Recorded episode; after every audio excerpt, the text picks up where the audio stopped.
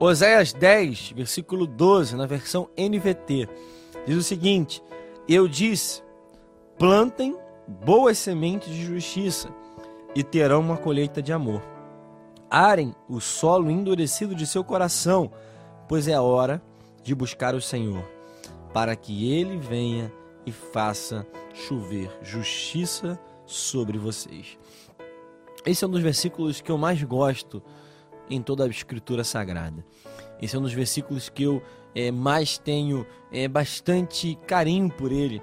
Às vezes nós temos o costume de passarmos por diversos versículos da palavra e, e não percebemos. E em muitos livros, né, tem pessoas que têm dificuldades com alguns livros, com algumas passagens, ou simplesmente acabam por ignorar algumas passagens da Bíblia que são tão relevantes. A história de Oséias é uma história muito significativa, é um profeta de Deus e o Senhor tem uma determinação para a sua própria vida, como uma ilustração do seu amor pelo seu povo. É interessante porque a vida de Oséias ela é permeada justamente por conta dessa situação, ela é permeada dessa é, dificuldade que ele tem no seu relacionamento. Mas é, aqui nesse passagem, nesse texto, nesse versículo que nós lemos, o Senhor está tratando com Judá, está tratando com Israel, está tratando sobre o juízo que ele estabeleceu para o seu povo por conta do seu pecado, por conta da sua iniquidade, por conta da sua idolatria, por conta da prostituição e tudo que estava acontecendo naquele povo que era o povo escolhido por Deus, separado por Deus, o povo que o Senhor chamou para si, o povo que o Senhor amou, que o Senhor determinou que amaria, que o Senhor determinou que a abençoaria sobre todas as nações. Mas mesmo assim, eles se esqueceram do Senhor, eles se esqueceram daquele que fez a promessa, daquele que lhes fez vencer grandes batalhas, que lhes fez vitoriosos em guerras aonde eles não tinham capacidade, que fez com que a terra aonde eles estivessem manasse leite e mel, uma terra abençoada pelo Senhor uma cidade, uma nação, na verdade, que vivia da agricultura, vivia da pecuária, que vivia dessas duas práticas, dessas duas formas econômicas, e por conta disso, a terra era fundamental para o sucesso econômico daquele povo. A terra, a qualidade do solo era fundamental para a prosperidade daquele povo. E aqui nós estamos diante de um texto onde o Senhor traz um alerta espiritual, fazendo a ilustração daquilo que eles estavam acostumados, que era o trabalho exatamente na terra, como eu disse. Mas o mais importante, o mais significativo é a determinação que o Senhor dá. É tempo, é hora de buscar o Senhor. Irmãos, é tempo de buscar o Senhor. E esse texto, essa expressão, essa frase, ela não serve apenas para Israel e Judá naquele período. Não serve apenas para Israel e Judá que esqueceram-se de Deus, mas como a palavra do Senhor mesmo diz, tudo que foi escrito foi escrito para que nós possamos aprender lições, para que nós possamos aprender com aquilo que aconteceu no passado, servindo de lição para o presente e para o nosso futuro. E é muito mais fácil, é muito melhor, é muito mais conveniente aprender com os erros dos outros do que nós mesmo errando em alguns momentos. Mesmo assim, nós aprendemos é, errando algumas situações, fazendo algumas coisas que não agradam ao Senhor, mas a palavra do Senhor é muito clara, a palavra do Senhor ela é muito direta. Aqui o povo se esqueceu do Senhor, se esqueceu daquele Deus que fez tudo por eles mas o Senhor agora determina: é hora de buscar o Senhor. Irmãos, Romanos capítulo 13 fala que nós precisamos conhecer o tempo que vivemos. Conhecendo o tempo que vivemos, chegou a hora de despertarmos do sono, porque a nossa salvação está mais perto do que quando a conhecemos. Irmãos, o dia do Senhor está mais próximo do que nunca. O dia do Senhor já vem, o dia do Senhor já está chegando, o dia do arrebatamento da igreja, o dia onde nós viveremos eternamente com Ele em glória, se aproxima. Isso não pode nos trazer medo, pelo contrário, isso deve nos trazer esperança, porque nada do que nós vivemos aqui se compara àquilo que o Senhor tem para as nossas vidas eternamente. Mas mesmo assim, nós precisamos entender que já é hora de despertarmos do sono. Chegou a hora de buscarmos ao Senhor de forma mais intensa.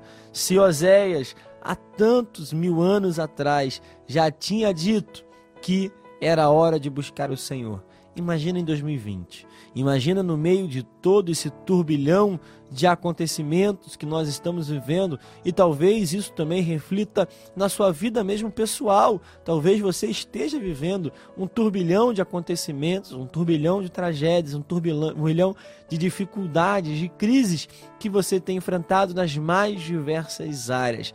Mas há uma determinação clara que o Senhor nos dá: é tempo de buscar o Senhor. É tempo, é hora de nós buscarmos mais intensamente ao Senhor. É tempo, 2020 é tempo de nós buscarmos ao Senhor. Não é tempo de nós perdermos o nosso tempo, gastarmos o nosso tempo com aquilo que não é mais tão necessário. É claro que nós devemos ter lazer, é claro que nós devemos dar prioridade à nossa família, é claro que nós devemos ter tempo para o trabalho, ter tempo para estudar, para procurar se aprimorar, é tempo para nós nos dedicarmos à nossa vida, a nossa saúde também é fundamental. Nós precisamos cuidar do nosso corpo físico, sim, mas é tempo de buscarmos o Senhor. Quanto? Não sei o quanto na sua vida, mas uma certeza eu tenho: nós precisamos buscar mais. Você que tem buscado pouco, é tempo de você buscar mais. Você que não tem buscado, é tempo de você buscar. É você que está buscando pouco, é tempo de você buscar mais. Você que está buscando mais ou menos, é tempo de você buscar muito. Você que está buscando muito, é tempo de buscar mais ainda. Irmãos, nunca é suficiente. Este tempo é tempo de buscar o Senhor. Esse ano, essa situação, esse contexto, esse cenário é propício para que nós possamos intensificar a nossa busca ao Senhor. Esse tempo que eles estavam vivendo era um tempo de pecado, era um tempo de iniquidade, era um tempo de infertilidade na terra, era um tempo de crise financeira, era um tempo de crise moral, era um tempo de crise familiar, era um tempo de crise espiritual, era um tempo de crise religiosa. Havia uma série de crises sobre Israel. Mas o Senhor declara: é tempo de buscar o Senhor. No meio da crise, nós precisamos entender que é tempo de nós buscarmos ainda mais o Senhor. Que hora é essa, irmãos? Que hora é essa? Se você olhar para o seu relógio hoje, Talvez olhe para diversas horas, não sei que horas você está ouvindo ou assistindo essa palavra, mas uma certeza eu tenho: se nós olharmos para o relógio espiritual hoje e olharmos para o nosso pulso espiritual, nós vamos ver que vai estar escrito: é hora de buscar ao Senhor. Pode ser de manhã, pode ser de tarde, pode ser de noite, pode ser de madrugada, é hora de buscar ao Senhor. Que hora é essa? É tempo de buscar o Senhor. É tempo de nós nos intensificarmos na oração e na palavra. É hora de nós clamarmos ao céu misericórdia pela nossa geração. É tempo de nós olharmos para tudo que está acontecendo, mas nos lançarmos a, com a nossa boca ao pó pedindo ao Senhor que tenha misericórdia de nós em meio a tudo que tem acontecido. É tempo de nós buscarmos ainda mais intensamente, e a palavra nesse texto diz: plantem boas sementes de justiça e terão colheita de amor. Irmãos, o que nós estamos semeando? Qual o tipo de semente que nós estamos jogando às nossas terras? Qual é o tipo de semente que nós estamos é, trazendo para a produção, qual a qualidade da nossa semente hoje, o que você tem semeado. Irmão, se você tem semeado mágoa, você não vai colher alegria. Se você tem semeado tristeza, você não vai colher alegria. Se você tem semeado decepções, você não vai colher coisas boas. Se você tem semeado rancor, você não vai colher coisas boas. Se você tem semeado ódio, você não vai colher amor. Se você tem semeado é, somente palavras ruins, palavras de amargura, palavras de é, desânimo, palavras de inferioridade, você não vai colher coisas boas, mas o tempo que nós estamos vivendo é o tempo de nós plantarmos boas sementes de justiça. Boas sementes.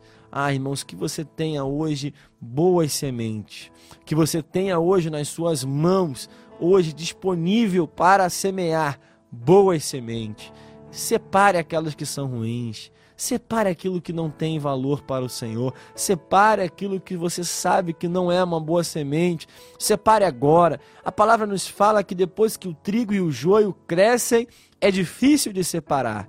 Mas enquanto você ainda pode separar o que é bom e o ruim, enquanto você ainda pode separar o que é boa semente de má semente, enquanto você pode separar aquilo que vai te trazer um resultado abençoado, um resultado que vai valer a pena e o que não vai, separe, irmãos. Elimine o rancor elimine a mágoa, elimine a decepção, as frustrações, elimine o ódio contra alguém, elimine as decepções, elimine as palavras contrárias, elimine os sentimentos ruins, elimine o sentimento de rivalidade, o sentimento de vingança. Tira isso da tua semente hoje.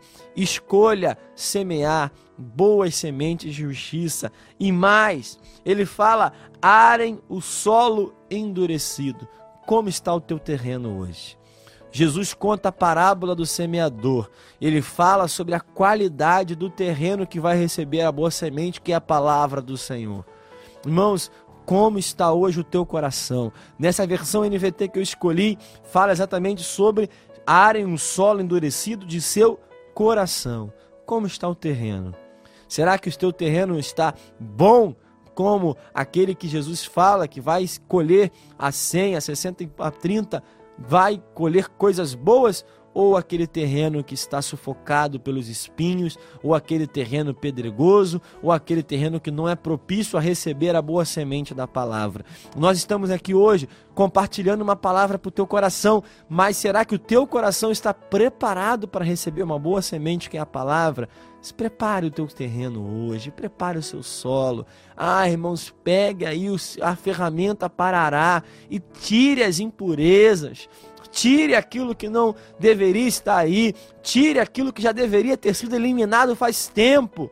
Irmãos, não é tempo de guardar rancor, não é tempo de guardar mágoa. Eu tenho falado sobre isso aqui hoje porque eu tenho certeza que isso tem alcançado alguém. É tempo de nós termos um solo propício à boa semente, porque esse é o tempo de buscar o Senhor e para buscar o Senhor nós precisamos remover todo tipo de impureza, todo tipo de pecado, irmão. Se há uma prática, se é um vício, se é algo que impede que você busque mais o Senhor, hoje pegue a ferramenta de arar e tire do teu solo, porque o Senhor, como esse texto está dizendo aqui, vai fazer chover justiça sobre vocês. O Senhor vai trazer a chuva. No meio da seca, o Senhor vai trazer a chuva. Eu falei aqui recentemente sobre o texto de 1 Reis, capítulo 18. Elias ouviu uma palavra, iria chover novamente. Nós também temos uma palavra: o Senhor vai fazer chover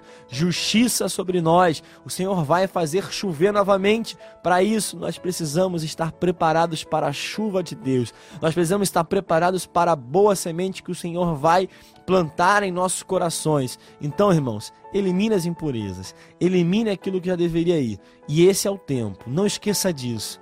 Esse é o tempo de nós buscarmos ao Senhor mais intensamente. Em meio a todo esse caos, vamos buscar mais. Em meio a todas as tragédias, vamos buscar mais. Em meio a todas as notícias, vamos buscar mais, porque temos a certeza que o Senhor continua no controle de tudo e no tempo certo nós experimentaremos aquilo que Ele tem para nossas vidas e mais ainda, nós temos uma promessa de vida eterna que vai acima de qualquer outra expectativa nossa terrena, em nome de Jesus.